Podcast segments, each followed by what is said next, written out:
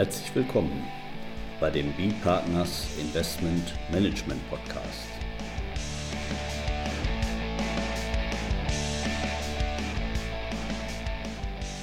Immer wieder Mittwochs, kurzer Wochenrückblick, was in unserer Beratungspraxis besonders interessant war. Unser Thema heute FCP, gute Idee? Fragezeichen. Mit Alexander Skowronek, Partner Partners und Carsten Bödecker, ebenfalls Partner bei B-Partners. Ja, FCP, Fonds Commune de Placement, sozusagen das Gegenstück zum deutschen Sondervermögen in Luxemburg, hatten wir lange Zeit nicht mehr mit zu tun. Ja, vielleicht aus einem guten Grund, wie wir sehen werden, aber jetzt in der letzten Woche hat man wieder gleich zweimal bei einer Zielfondserwerber Due Diligence äh, steuerlich und rechtlich hatten wir beides mal mit einer FCP zu tun. Herr Skowronek,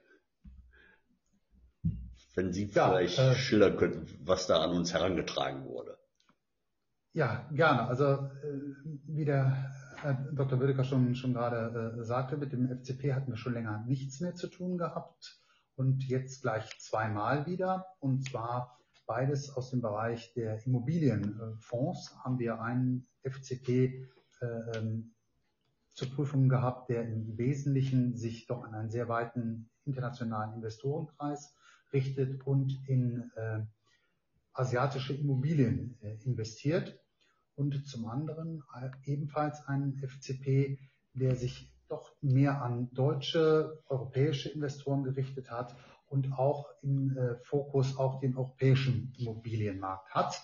Beide allerdings mit einem erstmal einem identischen Investitionsvehikel, nämlich mit der Luxemburger FCP. Und ähm, ja, sie ist äh, schon lange nicht mehr aufgetaucht und ähm, aus unserer Sicht auch durchaus äh, begründet, warum die FCP in den letzten Jahren nicht mehr, ich sag mal, so gefragt war bei deutschen Investoren oder auch bei Fondsanbietern. Genau, und das, das ja. hängt ja zusammen letztlich mit der unterschiedlichen Qualifikation, steuerlichen Qualifikation in, in Luxemburg, in Deutschland und mit ATA 2. Ne? Ja, ATA 2 ist da sicherlich das Stichwort, was man dort äh, nennen äh, muss. Und äh, im Bereich des ATA 2 äh, kann es halt steuerliche, negative steuerliche Konsequenzen geben, wenn eine Gesellschaft als sogenannte hybride Gesellschaft qualifiziert. Und ja, äh, ja. ja dieses Merkmal Hybrid. Ich, ich glaube, das müssen wir uns jetzt einmal für die, für die FCP unseren Zuhörern erklären, warum das dann Hybrid ist. Das, ja, das, Hybrid ist, ist ja. Eine Gesellschaft eigentlich immer dann, wenn sie in ihrem Sitzstaat hinsichtlich ihrer steuerlichen Transparenz anders beurteilt wird als im Staat der Anleger dieser Gesellschaft. Und ähm, da muss man also sozusagen immer eine, eine doppelte Prüfung äh, durchführen. Einmal prüfen, wie qualifiziert der Sitzstaat den Fonds und wie qualifiziert dann halt der Sitzstaat der Anleger diesen Fonds. Und äh, das kann dann, ich sag mal, zu, zu unterschiedlichsten, zum Teil auch mitunter überraschenden Ergebnissen äh, führen. Und bei der FCP haben wir halt die Situation, dass der FCP aus der Sicht von, von Luxemburg als äh, transparentes ja, Anlagevehikel äh, qualifiziert, in dem dann auf die Anleger abgestellt wird. In, in Deutschland dagegen würde man den FCP wie auch ein deutsches Sondervermögen unter dem Investmentsteuergesetz als eine intransparente Form ansehen so dass wir im Verhältnis Deutschland-Luxemburg hier eine unterschiedliche steuerliche Betrachtungsweise hätten, eine unterschiedliche Qualifikation hinsichtlich der steuerlichen Transparenz, äh, so dass Deutschland auf den Fonds selber steuerlich abstellt, während Luxemburg durch den Fonds quasi durchguckt und auf die Gesellschafter abstellt. Und das würde man als eine, eine hybride Gesellschaft bezeichnen. Genau. Sozusagen also auch genau noch eins, also eine umgekehrt hybride weil da kommen wir jetzt ja dann auch, warum das überhaupt ein steuerliches Thema ist. Da gibt es ja dann eben eine Regelung in Artikel 9a der ATA 2 Richtlinie zu den umgekehrt hybriden Gestaltungen. Und, und da ist eben, das hat äh, zwei Absätze, Artikel 9a. Im ersten Absatz sind Voraussetzungen und Rechtsfolgen und im zweiten Absatz haben wir dann noch eine Ausnahme. Und in dem, in dem ersten Absatz ist eben genau wie Herr Skoronek gesagt hat, muss ein umgekehrt hybrides Unternehmen gegeben sein. Also der Staat, in dem das Unternehmen ansässig ist, behandelt es als transparent. Hier also Luxemburg, die FCP steuerlich transparent. Und der Staat, in dem der Beteiligte ansässig ist, der beteiligt das als intransparent. Hier dann also eben Deutschland mit dem Beteiligten. Wir sehen eben diese FCP als, als Vermögensmasse an, die eben selbstständig Körperschaftssteuersubjekt ist. Dann muss ein Beteiligter zumindest 50 Prozent beteiligt sein, um das, diese Voraussetzungen zu erfüllen dann. Und dann geht es in die Rechtsfolge mit einer Insoweit-Besteuerung. Ich wollte da letztlich mal vereinfacht gesagt, äh, soll verhindert werden, dass sowas genutzt wird, so ein umgekehrt hybrides wie so eine Spardose. Deutschland sagt, es ist eine Körperschaft, kein Zufluss in Deutschland. Umgekehrt Luxemburg besteuert nicht, das will man nicht. Und deswegen soll da die Rechtsfolge laut ATAT-Richtlinie eben sein, eine Insoweit-Besteuerung. Das heißt, hier jetzt, wenn wir einen Deutschen haben an der FCP, der hält 60 Prozent, dann die Einkünfte von der FCP die werden dann eben zu 60 Prozent, wäre dann die Rechtsfolge in Luxemburg einer Steuerpflicht unterworfen. Soweit erstmal mal die, die, die ATAT-Richtlinie. Und das hat eben Luxemburg auch so ziemlich eins zu eins umgesetzt in dem 168 Kater des Luxemburger Einkommensteuergesetzes. Und ja, das erste ist natürlich diese Beteiligung. Ne? Das Kobonek, das ist jetzt nicht so häufig, aber äh, ja, also die 50% Beteiligung haben wir in unseren Fällen äh, eigentlich äh, nur, nur wirklich in Ausnahmetatbeständen, aber man muss in mancher Hinsicht vielleicht auch ein bisschen vorsichtig auch agieren. Wir haben also in der Praxis schon mal Situationen, dass sich auch zwei Investoren, die äh, zwar getrennt investieren, die aber dann sich zum Beispiel für äh, einen Sitz im Advisory Committee äh, einen teilen oder auch ihre äh, Beteiligung zusammenrechnen, um irgendwelche Vergünstigungen von den Fees zu bekommen. Also solche Konstellationen sehen wir dann schon. Und dann muss man natürlich immer besondere Vorsicht walten lassen, äh, denn natürlich, die, die ATAT 2 kennt auch sowas wie dieses Zusammenwirken, Acting Together Konzept. Das heißt, wenn, wenn äh, Investoren sich da zusammenschließen, kann es also auch sein, dass, dass ein Investor, der mit 30 Prozent und ein weiterer, der mit 30 Prozent beteiligt sind, die zwar äh, rechtlich selbstständig sind, aber wenn die dann zusammenwirken äh, in gewissem Maße, kommt man dann schon in so einen Graubereich wieder rein. Also die 50 Prozent haben wir in der Regel nicht, aber auch hier sorgfältig prüfen, bevor man hier einfach einen Haken dran setzt und sagt, ATA 2 ist kein Thema für uns. Ähm, Vorsicht, kann ich da nur sagen. Ja, es ist ja eben auch so, dass man das als Anleger, wenn man jetzt in so einen Fonds investiert, nicht unbedingt in der Hand hat, wer denn danach noch äh, vielleicht austritt. Also die Beteiligungshöhe kann ja auch mal schwanken. Wobei 50 Prozent ist natürlich eine Grenze, wenn ich jetzt auch außerhalb bin, bin von so einem Zusammenzählen verbundenen Unternehmen. Aber ja, Vorsicht geboten. Jetzt haben wir ja noch eine Ausnahme. Der ist in diesem äh, der ATA 2 Richtlinie in Artikel 9a Absatz 2.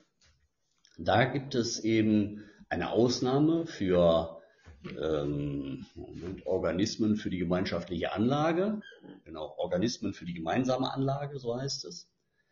Und zwar gilt dann diese Rechtsfolge bei den umgekehrt hybriden Gestaltungen nicht, wenn ich so einen Organismus für gemeinsame Anlagen habe, aber der muss auch noch besondere Voraussetzungen haben. Da steht es eben in der ATAT. Für die Zwecke dieses Artikels bezeichnet der Ausdruck Organismus für gemeinsame Anlagen ein Anlagefonds oder ein Anlageinstrument. Und jetzt kommen drei Voraussetzungen. Einmal, dass sich in Streubesitz befindet, also einen breiten Anlegerkreis hat. Dann zweitens diversifizierten Wertpapierbestand aufweist. Und dann drittens im Land seiner Niederlassung, also hier wäre das in Luxemburg in unserem Beispiel, der Regulierung für den Anlegerschutz unterliegt. Und diese, diese Ausnahme hat auch wieder Luxemburg so ähnlich aufgenommen. Ja, da könnten wir uns jetzt allerdings auch nochmal drüber unterhalten. Ja. Wie das denn mit dieser Ausnahme ist. Also FCP erstmal Organismus für gemeinsame Anlagen, den hätten wir ja schon mal gegeben bei diesem Vehikel. Und ja, dann, dann gibt's noch so eine, so eine Gesetzesbegründung, die, die Alfie hat sich auch nochmal dazu geäußert, aber in der Gesetzesbegründung, die ist ein bisschen in Luxemburg äh, ja nicht so ganz klar geschrieben, würde ich sagen. Denn da wird jetzt auch aufgezählt, dass das also nicht nur eben für die OGAF dann gilt, klar, die haben auch immer einen breiten Anlegerkreis im Normalfall, sondern eben auch für den SIF und für den REIF. Und da hört man dann teilweise, dass wenn ich dann eben so ein FCP als SIF bin, also spezialisierter Investmentfonds zum Beispiel, dass ich dann schon unter diese Ausnahmebestimmung also falle und dann das Ganze kein Problem mehr ist. Aber ich glaube, so ganz eindeutig sehen wir das nicht. Ne? Nein, also diese, diese Auffassung sieht man zum Teil verkürzt in äh, steuerlichen Memos, die dann auch von den Fonds zur Verfügung gestellt werden. Da wird natürlich dann auch erstmal eine positive Auffassung für den Fonds vertreten und relativ einfach gesagt, na, wir sind ein REIF oder ein SIF äh. Insofern findet diese Regelung zur umgekehrten Hybridität keine Anwendung. Ähm, das gibt, wenn man, wenn man ehrlich ist, der Gesetzeswortlaut so einfach nicht her. Also es ist sicherlich so, dass man bei dem, bei dem SIF und bei dem REIF vielleicht sagen kann, dass die Aufsicht äh, die man, die man hat beim SIF ja auf Fondsebene und auf Ebene des AIFM, beim REIF auf Ebene des AIFM, dass das zumindest stets gegeben ist. Allerdings die anderen beiden Kriterien, die ja im Gesetz genannt werden, die breiten Anlegerkreis und auch das diversifizierte Wertpapierportfolio, das ist ja nicht im REIF- oder SIF-Gesetz zwingend vorgesehen. Also ähm, ist es da schon aus unserer Sicht schwierig, einfach so zu sagen, dass ein REIF oder ein SIF per se die Anforderungen nach der ATA 2, nach der Ausnahme so erfüllt. Und ähm, ich meine schon, man wird dann äh, doch kritischer das prüfen müssen, ob auch die anderen beiden Voraussetzungen gegeben sind.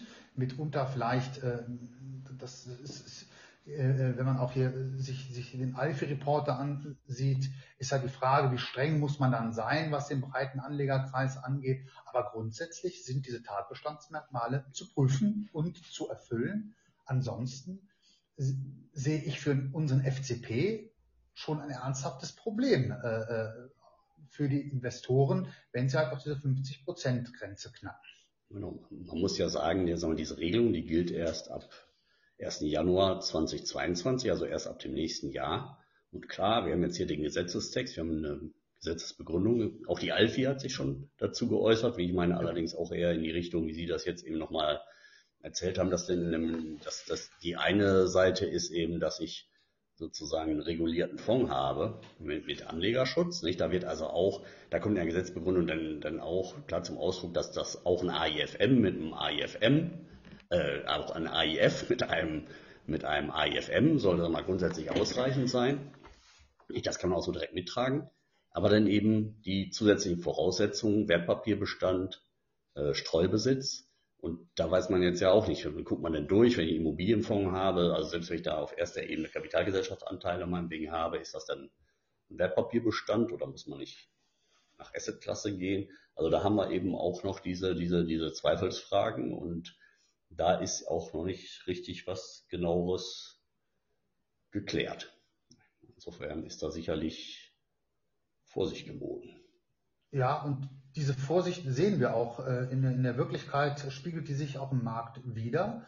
Äh, ich habe ja eingangs die beiden Beispiele genannt und einer dieser beiden Fonds hat sich jetzt auch dazu entschlossen, eine äh, Master-Feeder-Struktur zu implementieren indem er über den FCP noch ein Fiedervehikel setzt, eine äh, Luxemburger äh, äh SCA-Reif, also ein, ein, ein Vehikel, welches sowohl aus deutscher als auch aus Luxemburger Sicht als intransparent äh, qualifiziert und somit als nicht-hybrid gilt, um sozusagen dieses Thema ATA 2 auf der Ebene des FCPs ein Stück weit zu blocken.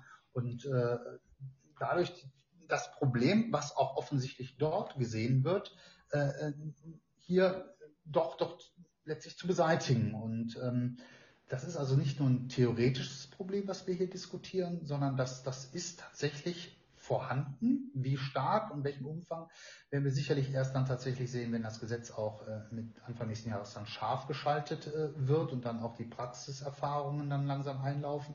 Aber äh, schon jetzt sehen wir, dass das reagiert wird. Wer das auch nochmal nachlesen möchte, also die, die Vorschriften jetzt, also wir haben die, die ATAT, Anti-Tax Avoidance Directive, bei uns auf der Homepage bpartners.pro, dort unter äh, Pfadfinder oder Pathfinder im Englischen und sagen wir, die Lesefassung, wie das dann auch umgesetzt worden ist in Deutschland, also die haben da insbesondere den, den 4K ESDG und dann aber eben für die Reverse Hybrids da den Paragraph 49 Absatz 1 Nummer 11. Den finden Sie da auch nochmal dann in unseren Lesefassungen von den Gesetzen. Ja, dann bleibt uns nur äh, noch eine gute Restwoche zu wünschen und dann bis zum nächsten Mal. Tschüss. Ja, tschüss.